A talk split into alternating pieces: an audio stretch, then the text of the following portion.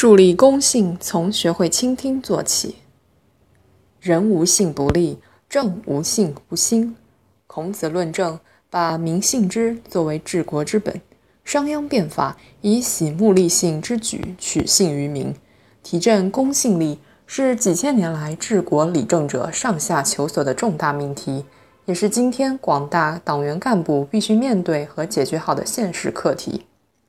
当又一个春天降临大地，中国社会生活呈现新的气象，倾听成为领导者们不约而同的行为。胡锦涛总书记在河北省保定市与基层群众共度春节，深入城乡大地嘘寒问暖。温家宝总理来到山东嘉祥县曲阜市看望农民群众，走入麦田了解旱情。一些省市领导干部也勉力倾听不同阶层群众诉求。湖北省委书记李鸿忠在与移民的攀谈中了解民生；湖南省委书记周强在歌曲《春天里》带来的感动中体会农民工的心声。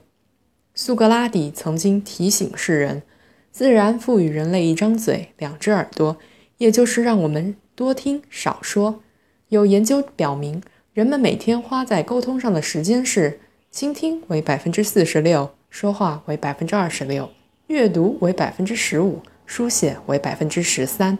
沟通首先从倾听开始，提振政府公信力又何尝不是这样？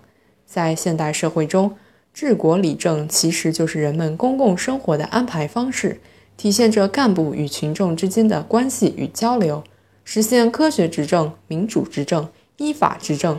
同样，首先要求执政者敢于倾听，善于倾听。学会倾听是干群沟通的起点，是群众工作的基点，是公信力生长的沃壤。学会倾听，才能相互理解，达成信任。倾听是一种平等而开放的交流。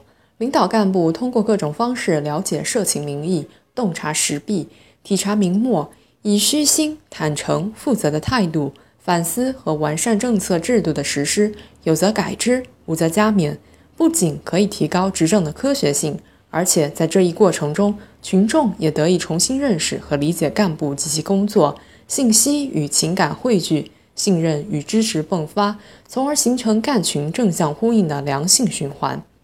我们不能忽视，在一些地方，横亘于干群之间的信任墙依然不少。尤其是当群体性事件、突发事件发生的时候，辟谣没人信，谣言满天飞，时有发生。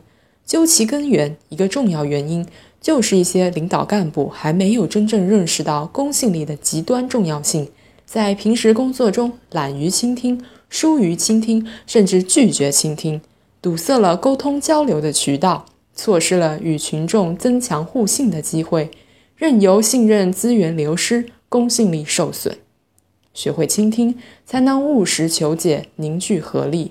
古人云：“天是自我明示，天听自我明听。”真诚向群众倾听，其中隐藏着难以估量的力量与价值。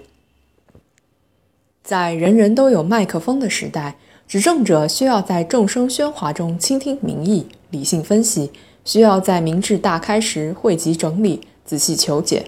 正因为如此。近年来，两会的代表委员们通过实地调研、博客、微博、电子提案等形式，大量搜集百姓呼声，征集意见和提案议案，得到了社会各界的响应。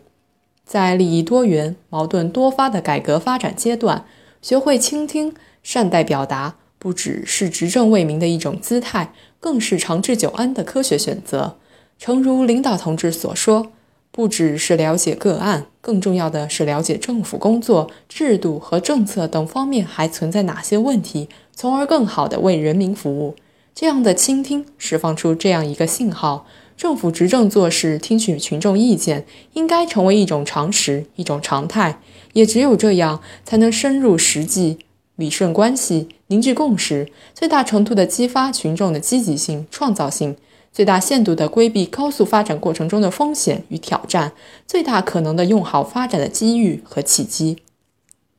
牙斋卧听萧萧竹，疑是民间疾苦声。